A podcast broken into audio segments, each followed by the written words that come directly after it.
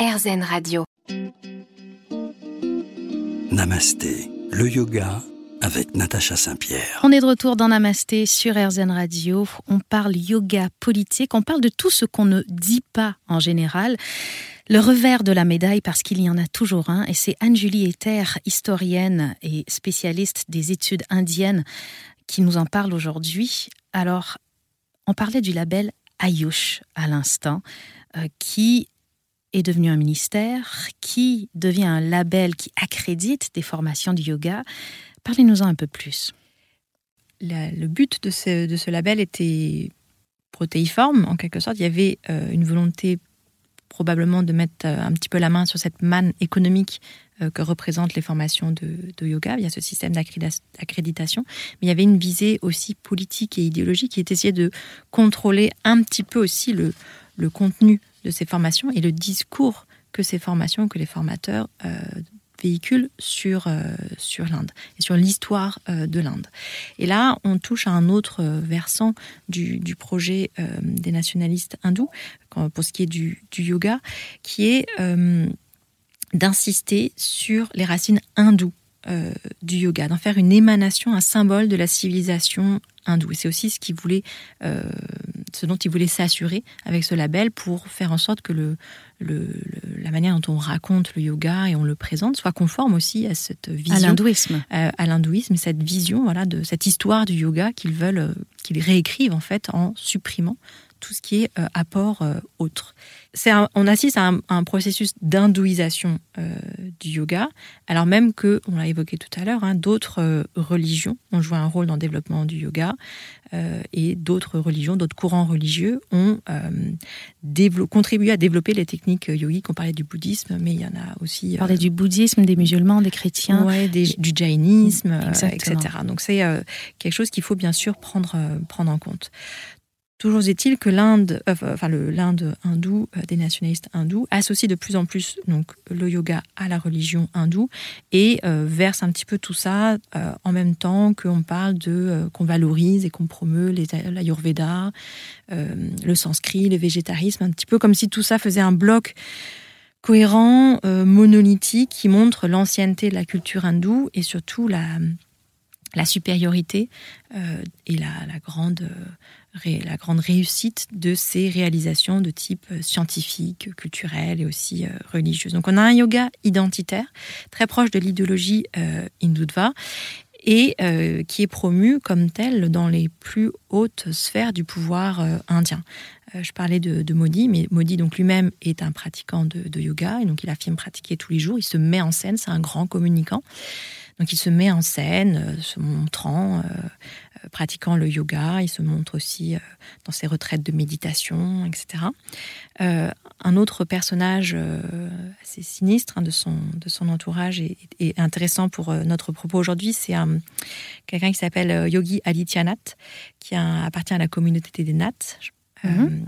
Et qui est Premier ministre depuis 2017 d'un État qui s'appelle l'Uttar Pradesh, qui est un État très densément peuplé et qui mène une politique euh, religieuse et culturelle très violente euh, au sein de son État. Donc là, on a quelqu'un qui est fortement associé à cette, euh, au yoga hein, de, façon, de façon générale et qui met en œuvre la, politique religieuse de, du BJP au sein de son, de son État. Et puis un, autre exemple, une personne qui s'appelle Ramdev, qui est un, homme d'affaires, un asset, qui est proche de Modi également, qui est assez célèbre, même très célèbre, et qui a beaucoup d'émissions télévisées et des campagnes, de, enfin des, camps, des camps de yoga qui rassemblent un public complètement incroyable et qui, euh, lui aussi, véhicule une vision, une vision très identitaire, très nationaliste du, euh, du yoga. Des personnalités très intéressantes, mais en même temps effrayantes. Restez avec nous, Anne-Julie, on continue à parler du yoga et du revers de cette médaille dans Namasté sur RZN Radio. Namasté, le yoga avec Natacha Saint-Pierre. Vous êtes sur RZN Radio dans Namasté avec mon invité Anne-Julie Ether et on parle de l'Inde et du yoga. Anne-Julie, vous nous parliez de ces personnages un petit peu étranges qui ont envie de s'approprier le yoga. Où on en est aujourd'hui avec leur plan? Alors, avant de, continuer la description de cette effectivement entreprise plutôt réussie hein, de, promotion du yoga comme outil de rayonnement, je, tiens à préciser que le, tableau que je brosse ne concerne pas tous les pratiquants de yoga en Inde Évidemment. aujourd'hui. Hein, bien sûr. Là, le problème, c'est qu'en fait, cette, euh, cette idéologie-là est celle, bien sûr, qui est portée par le pouvoir et euh, a une audience quand même très forte et, euh, et, touche un grand nombre de personnes.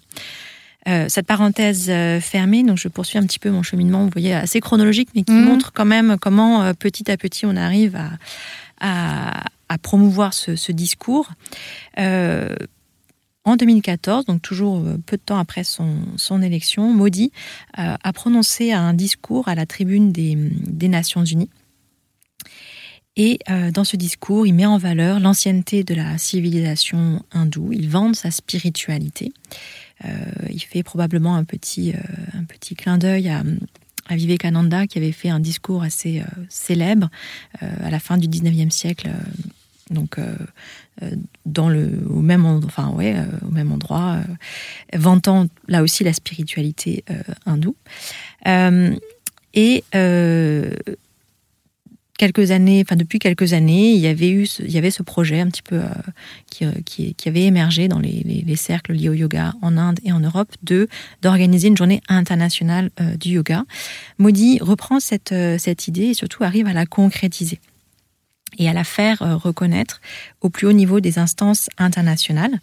Et ça débouche, euh, peu de temps après son, discours, sur euh, l'adoption par l'Assemblée générale de l'ONU d'une résolution qui décide que désormais, donc le 21 juin, sera la journée internationale du yoga, avec le choix donc du jour du solstice d'été.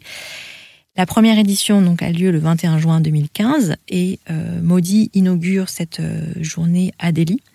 Et euh, je vous cite un, extrait du début de son discours, parce que c'est quand même assez révélateur. Des rives de l'Indus, le yoga s'est répandu sur tous les continents, apportant avec lui l'harmonie entre l'homme et la nature, ainsi qu'une approche holistique de la santé et du bien-être.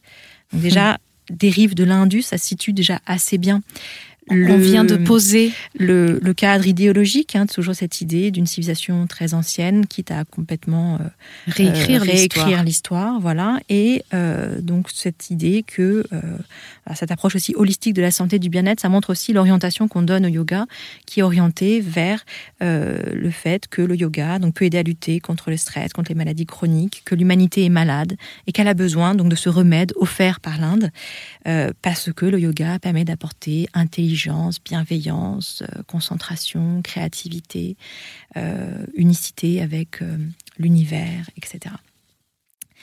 Et cette initiative, donc qui est éminemment politique, rencontre un, un, grand succès et je pense que un succès populaire. Un succès populaire, voilà. Donc partout dans le monde, aujourd'hui, on organise ces journées internationales du yoga. Mhm.